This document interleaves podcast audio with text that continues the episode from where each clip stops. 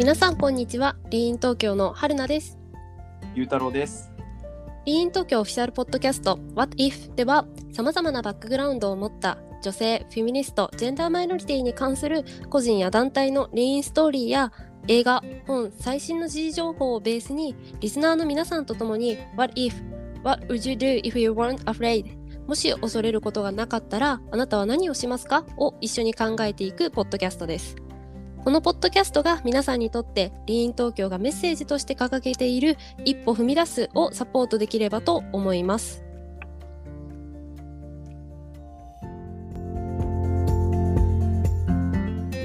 はい、ということで、What If 第14回は、えー、京子さんですね、あと、現在学生っていうか休学をしているのかな？休学をしつつ、えっ、と、性教育とかフェムテックに関心を持って活動されていらっしゃる京子さんに来ていただいて、まあ、フェムテックに関するお話とかを、えーできたらいいなというふうに思っています。それでは京子さん本日はよろしくお願いいたします。よろしくお願いします。はい、よろしくお願いいたします。ということで、と簡単に私の方から京子さんの経歴を、えーお皆さんにお話しできたらなと思います。えー京子さんはですね、上智大学のスピークアップソフィアという性的同意を広げる団体に入ったことと、リサーチ業務などを経て性教育の価値に気づき発信を始められたそうです。で、オーガニックを推進する法律事務所でのアルバイトでしたり、幼児教育に関するベビーシッター、あとはセクシャルウェルネススタートアップなどのインターンを経て、えー、と現在に至っているということです。で性的同意、えー 失礼いたしました。性的同意の年齢引き上げの署名や、水曜セックス署名などを行う人が身近にいたため、署名に親近感を覚えて、現在、えー、ヴィーガンコンドームの署名を準備中でいらっしゃるということです。あの、すごい今自分で読んでて気になったのが、はい。あの全然性教育とかと勘違うところで申し訳ないんですけど、オーガニックを推進する法律事務所ってはい。初めて聞いたんですけど、あ、本当ですか？どういうものなんですか？えっ、と、もともとは、あの、農業に関する種苗法とか、種子法っていう、あーはい。すごく大事な法律が、日本が、まあ、政府が国民に何も知らせずに、その制度を廃止したり、改正したりしたことがきっかけで、うんうん。この法律事務所がこの問題をきっかけに、えー国を相手に訴訟を起こしたりとか、へー。TPP に入ったことを違憲だっていう訴訟を起こしたりしてるところで、まあ、そこが日本の未来の子どもたちのために給食をオーガニックにしようっていう動きだったり韓国とか台湾とかあとブラジルとかがお米をオーガニックにする動きとかがこうあって。そうなんです。農薬が増えてることが子どもたちのこう健康被害につながってるっていう理由からこういろんな面で給食を軸にオーガニックを進めてる事務所になります。うーんなるほどなんかすごい初めて法律事務所でもそういうこうジャンルを扱うところってあるんだってすごい興味を持ってしまってうん最初そ全然関係ないところでちょっと。質問してしまって申し訳ないんですけれども、はいえっ、と、そうですね。まあ、先ほどその経歴の中でも、あの、スピーカープソフィアに入って、まあ、性教育の価値とかに気づき始めたっていう話があったと思うんですけど、まあ、ぜひそこにちょっと詳しく最初お聞きできたらなと思ってるんですけど、具体的にどんなこう、活動している団体で、で、なんだろう、どういったその、けなんだ具体的な経験、まあ、もし言える範囲であるって全然大丈夫なんですけど、なんか具体的にこういう原体験があってとかっていうのがあれば、なんかぜひ、こう、なんで性教育の価値に気づいたのかっていう部分をちょっと聞けたらいいなと思うんですけど、はい、わかりました。それでは原体験の方から話せたらなと思います。はい。と私自身はこう性暴力ストレートな性暴力っていう意味の経験を受けたことはないんですけれども、まあ、日本のほとんどの女性が経験したことがあるような、うん。こうえー、と痴漢だったりちょっとストーカーまがいのものだったりうんうん。こう女性であることが理由でそういうちょっと嫌な経験をしたことがあったこと、あと、まあ、自分の地元は九州なんですけれども、まあ、家庭内の性教育がなかったこととか、うん。こう男性と女性のロールもジェンダーロールがすごくあったこと。うんうん。と大学で出会った友人たちと触れ合うことであこんな風に生理のこと話していいんだとかうんうんこう性に関することをもう少しオープンにしてもいいんだっていう意識が生まれてそれがきっかけで上智大学のスピークアップソフィアさんに出会って、うんうん。友人が紹介してくれたっていうのもあって入ることになりました。うんうん。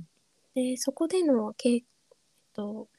活動はですね私はコアメンバーではなく、うん。コミュニティメンバーだったのでその団体が行ってたと性的同意に関するワークショップに参加したりとかうん。まあ性的同意とか性暴力に関する都内の団大学の団体が集まるこう会議とかにちょっと出たり、うんうん。あとは各大学で大学にこう性教育とか性的同意に関する基礎的な授業を必修科目にしてくださいっていうこう要望書を学校に出したり、うんうんうんそういうことをやってましたね。うーん、すごい。なかなかね、あの、私たちの、あの、ポッドキャストでも前に、うんその、性教育の、あの、テーマをこう取り上げたことが何回かあって、まあ、やっぱりその、日本ってまだまだ、他国とかに比べると全然進んでないよねっていう特にその中学生とか高校生とか、うん。まあもちろん小学生に対するそういう授業が全然ないよねっていう話は前の回とかで私たちもすごいしてるんですけどなかなか大切ですし、まあ、最近ねすごく話題になりつつあるトピックではあると思うんだけれども、やっぱりまだまだこう実際の授業とか教育のべ面ではそんなにこうなんだろうな目まぐるしい こうなんだろう進化というか こうな改善があったかっていうとまだまだやっぱりないところではありますよね。うん、そうですね。うんうんうんうんなるほど。まあそういった経験もあって、えっ、と、まあ署名活動とかも、これは結構主体的に自分でも、なんだろうな、企画者として動いていたっていう感じなんですかね。えっとですね、性的同意年齢引き上げの署名と、うん。SEO セックスの署名の方は、うん。あの、すごく近しい友人がしていたので、私はそのコアではなくて、それを広げたり、うんうん、うん。署名しようっていう動きをやってた方で、この2つっていうのは今も、なんだろう、署名すること自体はもうまだできるのかな、えっとそれとももうはい。終わってるのかな、一つ目は終わっていて、うん去年、私の友人の関西の友人が2人で4万以上の署名を集めて、法務省に提出してるんですね。え、それを大学生の子がやってって。え、二すごい。すごいですよね。4万、すごい。はい。で、今、SEO セックスの方も、今確かまだやられてるので、うんうん。まあ、もし、こちらは SEO セックスっていうのは、まあ私はちょっとあのたまたま知っていたんですけれども、まあ、知らない方もいらっしゃると思うので、はいまあ、簡単にちょっといどんなものか説明していただけたら、はい。なんかもしもしかしたらこれを聞いてする方もいるかもしれないので、そうですね。ありがとうございます。まず SEO っていうのが Search Engine Optimization って言って、うん検索エンジンの最適化と日本語では言われるんですけれども、うんうん例えば Google だったり、そういう検索エンジン何かを調べたときに、適切な情報が出てくるように、こうその検索エンジンだったり、検索エンジンにヒットされる情報、まあ、いろんなコンテンツなどの調整を行うことです。うん。と私はプロではないので、うん。ちょっと間違えてるかもしれないんですが、簡単に言うと、検索してヒットされる情報が適切に出てくるように、こう、インターネット周りのいろんな設定を調整することです。うんうん。で、こちら SEO セックスって書かれてるんですけど、うん。これは性行為だけではなくて、英語の性という意味でセックスを使われてます。うん例えば、こう、生理が辛いとかうん、妊娠してしまったかもしれないとか、うんうん。何か性に関することすべてセクシュアリティもそうですしこう女性だけではなくて男性の性に関する問題だったりいろんな問題を検索した時にきちんと正しい情報が出てくるようにうんうん。とお願いしますっていう要望をこの SEO セックスをやられてる大学生3人の方が Google だったり Yahoo さんだったりうんそういう検索エンジンに、えっと、お願いをするための署名です。うんなるほど。なんか。ううん。ん、私もその前セクシャルウェルネスのインターン先でうんうん。こうセックスに関する悩みをうん。助産師さんはどういうふうに捉えてるかっていうのを調べたくてうんうん。まあ、助産師さんとかと産婦人科医の方。うんうん。でそのセックスレス。うん。えっとセックスレスそういう医師の方とかって書くと、うん。うん、あの産婦人科医セックスレスって書くとそういう情報じゃなくてポルノサイトが出てきたりとかうんしちゃうんですよね。うんなん。かうん、なんか本当にそれを違う英語で調べたりとか違う国の検索エンジンでやると全く違ったりするのに、うん。まあ日本とか大部分の国ではまだまだやっぱりポルノサイトが出てきてしまうのでうん。それが子供にとっても大人にとっても良くないことだなと本当にうんあの日頃から思います。うんうんうん。うん。まあなんかやっぱその情報をこう探して得るっていう部分でもやっぱりそのどうしてもこう、よりなんだろう選び抜かれた情報っていうかこう優先順位がどうしてもつけられたものになってしまうとやっぱりその正しいものがそのサイトとして存在してもやっぱりその検索した時にヒットしないと意味がないというか、ね。やっぱりそこがたどり着けないとなかなかその大切なものであったとしても伝わらないっていう、こうもどかしさみたいなものはあると思うので、まあそれをまあ改善するっていう意味ではものすごく価値があるし、まあ、かつそれを大学生がやってるっていうのは私は結構あの私もその活動を見ていた時うんうん。に結構すごいなっていうふうに思ったんですけれども、なのでまあこちらは今もあれなんですよね。change.org とかでやってるのかな、うんうん。なので多分ハッシュタグ SEO セックスとかって調べると出てくるんじゃないかなと思うので、まあ、ぜひ見てほしいなというふうに思いますと。はい。はい。で、まあそんな風に、あの、ものすごい大学、え、今って大学休学はしてるけれども何年目になる今4年目です。あ、4年目。まあではいも大学4年目でこれだけ、あの、法律事務所でアルバイトしたり、セクシャルウェルネススタートアップでインターンしたり、署名活動を、あの、2、3、なんだろうサポートしたりとか、すごいいろんなことやってる中で、まあ、あの、これだけこう、いろんなことやろうっていうふうに思ったところにも、まあその一番のきっかけがあるのかなっていうふうに思っていて、まあそのリーンではリーンストーリーっていうふうに言ってるんですけれども、まあなかなかその、リーンする、まあその一歩踏み出すためにも、こう最初はもちろん戸惑いがみんなあると思っていてて、やっぱりその、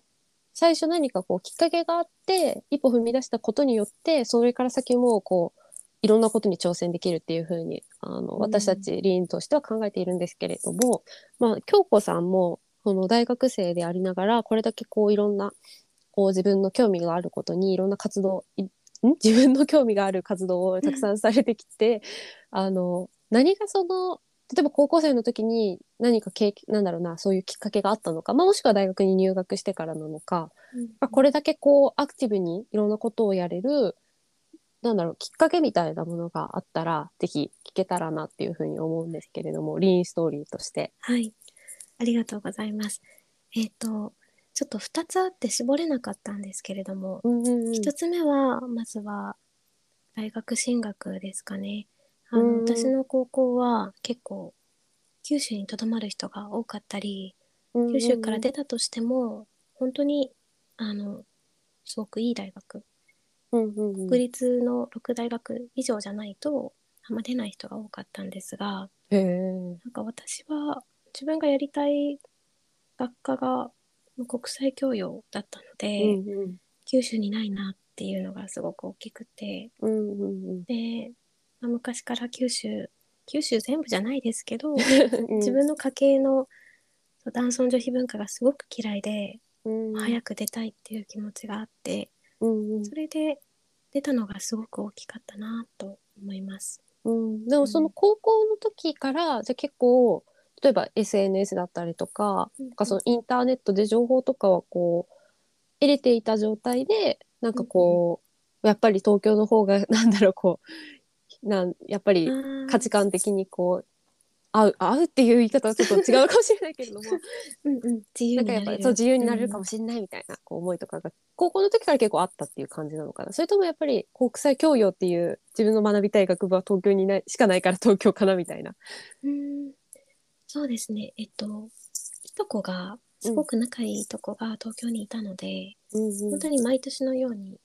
こう、行き来し合ったりとか、うん。私自身も、あの、小幼稚園、小学校に入る前に少し東京にいた時期もあったので、うんうんうん、なんとなく遠い場所ではなくてもう一つの、なんかセカンドホームみたいなうん。感覚でいましたね。ただまあうん。今考えると、もっと海外行けばよかったなっていう反省はあります。あそれは私もすごくあります。あの高校の時から1年留学行っときゃよかったっていうあうんの後悔とかはめちゃめちゃあります。ありますよね。はい、なんなら大学も海外の大学進学しときゃよかったなって今になって思うっていう。わかるすごいわかる。いやそうなんですよね。なんかそこはもうちょっと早い段階で気づけたらいいなと思いつつ、でもやっぱりその地方にいる高校生の子たちって、まあ、最近はそうでもないのかなとはあの見てて思うんですけどやっぱりまだ、最近だとあの松本杏奈ちゃんとかはそれこそ徳島かな、からうんアメリカの大学に行ってたりっていう、まあ、例も増えてきつつはあると思うんですけどやっぱりその地方にいるとやっぱりそのさっき京子さんが言ってくれたような、まあ、その少し古い価値観がまだやっぱりその家庭の中だったり近所の中に残ってしまっていたりとかなかなかそのこう情報を集めにくいというかこう例えば留学のチャンスとかがあっても、なかなかこうつかめないとかっていう部分がそうすごくあると思うので。あのーそうだからそういった子たちとかは、まあ、特に今オンラインでこういういろんなイベントとかやってて私たちもその前回先日ガールズデーに合わせて国際ガールズデーに合わせた企画とかもやってたので、なんかやっぱりそういうアクティブななんか大学生だったりあの社会人の方からあのインスピレーションを受ける受けられる機会とかはもっとあってもいいのかなっていうふうに思って、うんあの今回も京子さんに来ていただいてますと。はい。はい、ということでちょっとあのトピックを変えていきまして、まあ、先ほどその経歴の中でもあのセクシュアルウェルネススタートアップでのインターンをされていたっていうお話があったと思うんですね。でそもそもじゃあ私と京子さんがどこで何のきっかけで出会ったかっていう話が、はい。まあ、気になる方もいるかもしれないんですけどその実は、えー、と先月10月の末に六本木ヒルズで、あのフェルマータっていう会社さんが主催されていたフェムテックフェスっていうイベントがありまして、あの海外とか日本のフェムテックに関する企業さんのこうプロダクトとかが本当に一堂に会していてて、うん。何百何十個ぐらい出展されてたのかな？そうですよね。160ぐらい。んそうですよね。160ぐらい出展されて、かつ、あの、トークイベントとか著名な、例えば、あの、性教育に関する YouTube で発信してて、私たちも前にこのポッドキャストで取り上げたうんしおりんぬさんとか、うんあの、そういった著名な方々が、あの、ゲストとしてトークイベントをやられていたりみたいな、そんなイベントがあったんですね。で、私は普通に、あの、ゲスト、なんて言うんだろう、お客さんというか、あの、はい。一参加者として、あの、遊びに行ったというか、あの、イベントに参加をしていて、たまたま京子さんがその、インターンをされていた先の会社さんのその出店側として、あの、はい。い、らっしゃってて、たまたま話をしたら、まあ、あの話がもうすごく盛り上がったというか、あの共通の友人がいたりみたいな、そういったところから、まあ、あの今回こういうところにつながったんですけれども、まあ、そういうところでちょっとフェムテックのトピックにちょっと話を移したいなっていうふうに思っているんですけれども、はい。あの私たちのポッドキャストでも前々回かなにあのトーンバーっていうフェムテックスナックブランドをやられている方が実はゲストでいらっしゃっててあの、うんただフェムテックとは何ぞやみたいなところまではあまりとかなんて言うんだろうあとはもっとこう機械的なっていう表現が正しいのかわかんないんですけどそれはどっちかというとその食品としてのフェムテックだったんですけどもっとその機械だったりとか、まあ、みみんながよく想像するようなあのフェムテックっていうものに関してはそこでは取り上げてなかったので、まあ、今回ちょっとそういったところとかうん。もうあの取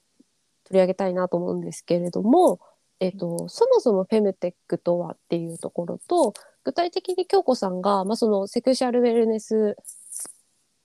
スタートアップですね。で、はいあのインターンをされてたということで、まあ、そこがどんな商品を出しているのかっていう部分の2点ちょっと簡単に説明をお願いできますでしょうか。はい、ありがとうございます。とフェムテックはフィメールとテクノロジーの言葉うんうん2つが掛け合わされた造語の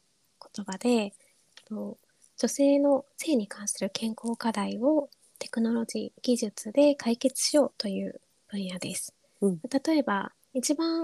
まあ、有名なのは吸水ショーツ生理の経血を吸水してくれる生地がついたと女性用のパンツだったりあとは女性の骨盤底筋を鍛えるための機械とおもちゃというか機械ですね。小さな機械を膣に入れて、それで骨盤の筋肉を鍛えるものだったり。あとは、まあ、性行為に特化したローションとかあとは重トイの方もあったりします。なんでしょうねああの更年期に関する、うんうん、そうだね。うん更年期とか、あとは妊活とか。妊活うんうんうん。あとなんだねまあでもそういう感じ。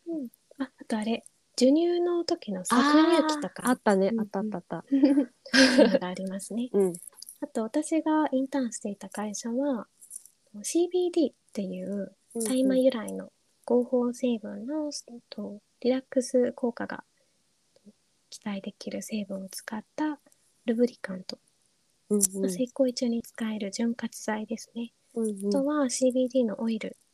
こちらは口に入れて口から摂取するもの。あとは CBD のベイプっていう吸って肺から摂取する CBD のものを販売してました。うんうん。あとトイも売ってました、うんはい、ありがとうございます。まあ、そんな感じで、もう本当にその女性にの健康に関するものを本当包括的に、なんかその、うんどうしてもね、月経関連イコールフェムテックっていうふうにこう考えてしまう方もいらっしゃるかもしれないんですけど、結構幅広くって、うん更年期の問題に対してこう解決を促そうとするものもあれば、まあ、妊活に関するものもあったりだとか、まあ、妊活に関するものも結構多いのかな、最近は多。かった、うん、多かったですよね。とか、はいあとは、えーっと、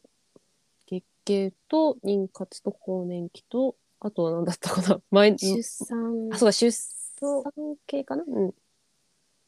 うん、あともう一つなんかブースがあったような気がしたけど、忘れちゃったな。なんだろあとでもセクシャルウェルネスかな、う、うん。その性に関する部分のものとかが。そううん。っ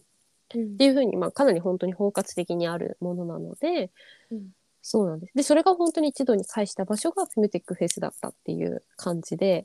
あのーまあ、ぜひ検索していただければ、今年のその様子とかは、あの、見れるかなっていうふうには思うんですけれども、あの、まあ、私はその行った側というか、参加者、ある意味参加者で、で、まあ、うん京子さんは出展者側っていう、まあ、それぞれの立場があると思うんですけれども、それぞれこうい参加してみての感想というか、うん京子さん的に出店側、出店者側として、あのイベントに参加してみて、こう、どうでした？なんか他のこう、例えばなんだろう、同じそのフェムテックとはいえど、いろんなプロダクトがあったとは思うんですけれども、うん。そうですね。私はプロダクトに関する驚きっていうのはあんまりなくて。あのどちらかというとこう触れ合った人たち一般の方との触れ合いの方が驚きが多かったです。うんうん。あというのもその商品については結構自分から調べてることも多かったのでうんうん。こんなのあるんだっていうよりもやっと本物見れたっていう気持ちがあすごく大きくて。こう実際触ったり使っこう手に取って見てみたり、うんうん。そういうのがすごく楽しかったです。で実際お客さんとして来てくださった方々にいろいろルブリカント使ったことありますか？とかこう生理とか、まあ、妊活更年期どんな悩みを持ってますかっていう個人的な話をできる時間も結構あったので、うんうんうん。そこであルブリカント知ってる人知らない人って結構こんなに綺麗に分かれるんだなとか。うんなんかトイとか CBD に関してもやっぱりああいう場所にわざわざチケットを買ってくる人って結構意識高い方だと思うんですけど、うんうんうんそれでもやっぱりあ使ったことないですっていう方もうんうんうん。いらっしゃったり、まあ知ってる方は本当に知ってらっしゃったり、うんうんうん。本当に多様だなとすごく面白かったですね。うんうんうんううん。さんは？私は 私私ホストなり。えっと私もでもすごい同じ感じで思って、私はでもどっちかっていうとプロダクトに対する感動結構あって、うん。あんまり特にあドイツはもともと自分も留学に行ってたりとかして、まあ、知ってるものもいくつかあったもののでも全然知らないものも結構あって、うん。例えばあの性被害を受けた時に性暴力の被害を受けた時に、その加害者の DNA を採取するためのキットとかうんうん。あとあの月経痛を緩和させるためのなんか電気治療？なんか電気パッドを貼って当てて。そううん当ててあの和らげようとしますみたいな。うん。だからあ確か言われてみれば確かにそうかっていうものとか、あとはなんか妊活に関するこうプロダクトもものすごくたくさんあって、まあ、似たものも結構あるなっていう印象あったんだけれどもでも私としてはやっぱりそういうのあまり知らなかったので、うん。うん。まあ、そういうプロダクトが本当に様々あるんだなっていうことに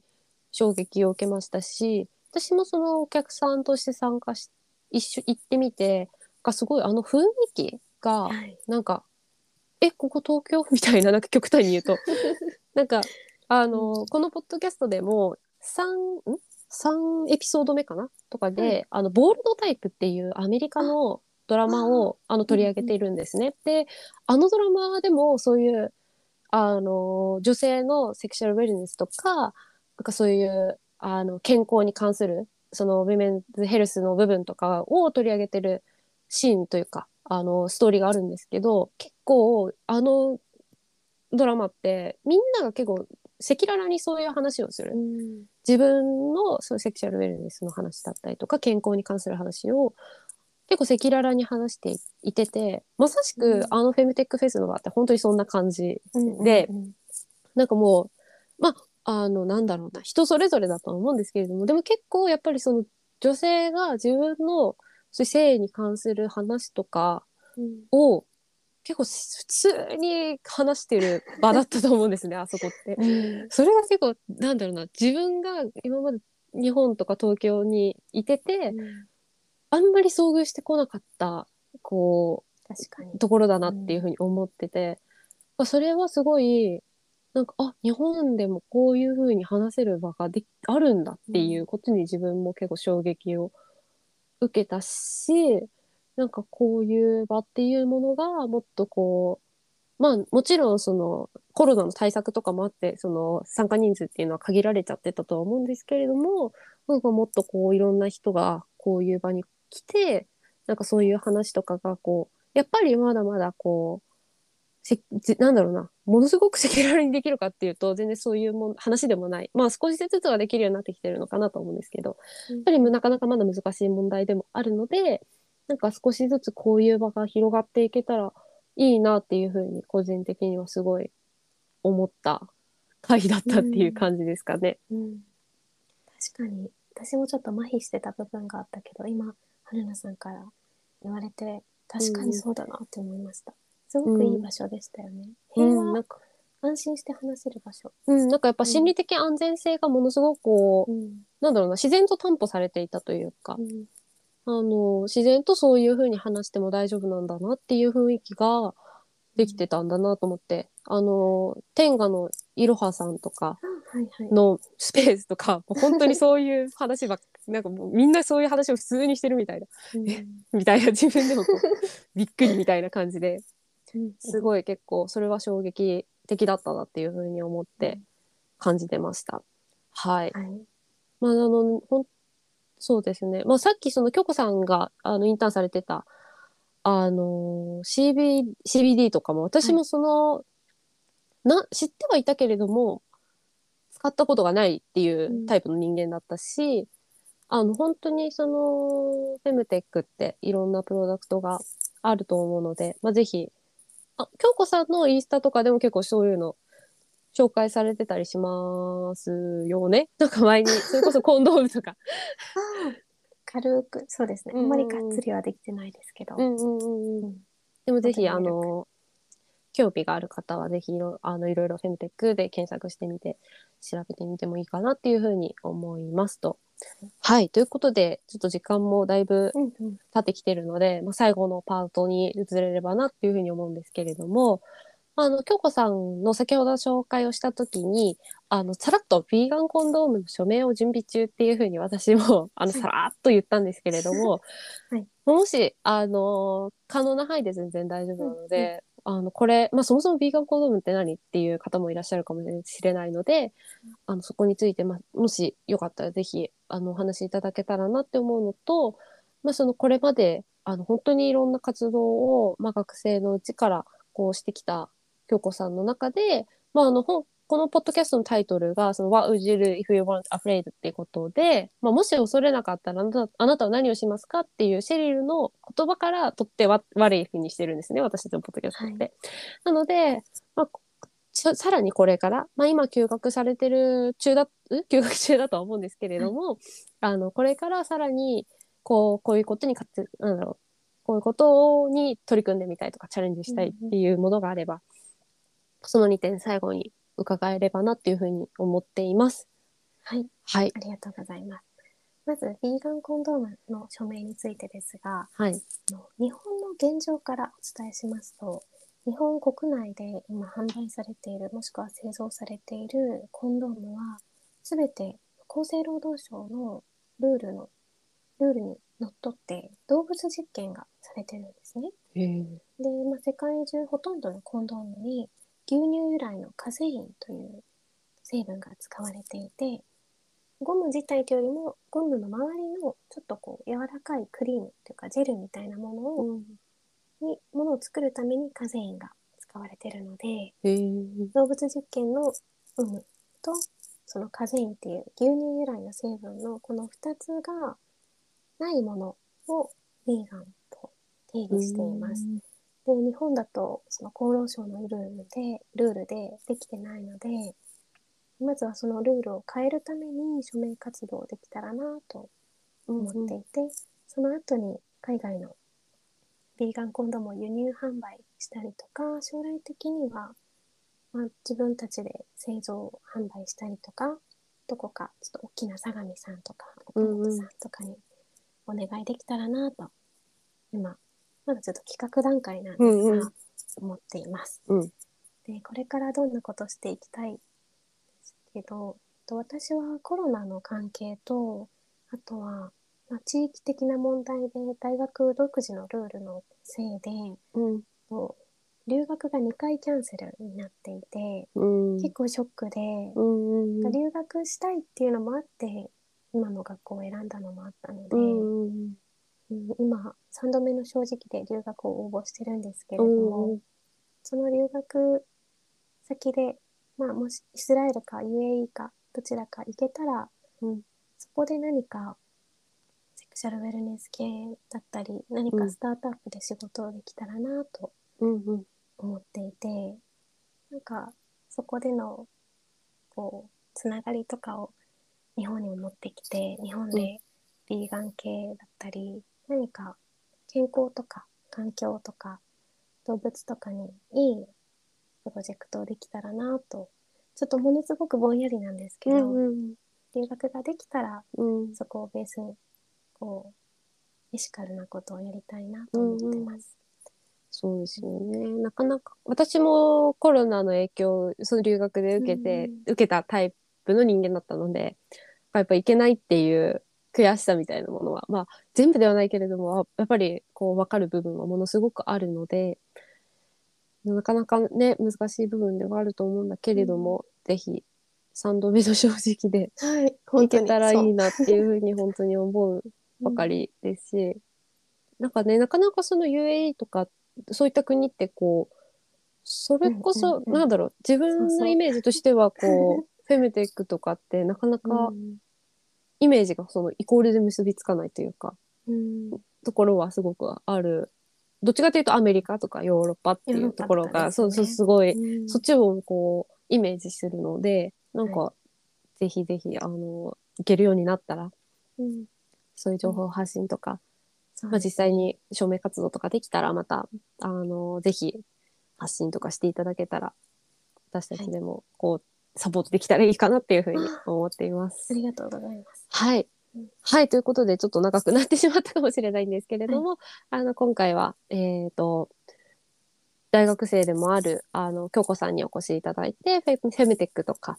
そのセクシャルウェルネスっていう部分のお話をさせていただきました。ということで、えっと、京子さん、本当に本日はどうもありがとうございました。ありがとうございました。はい、ありがとうございました。リーン東京では、あの、私たちも、あの、ソーシャルメディアとして、えー、ツイッターとかインスタグラムとかもやっておりますので、そちらの方もぜひフォローしていただけたらなと思います。ということで、えー今日の、えー第14回目となる What If はこれで以上となります。また次回の、えーエピソードでお会いできたらと思います。それでは、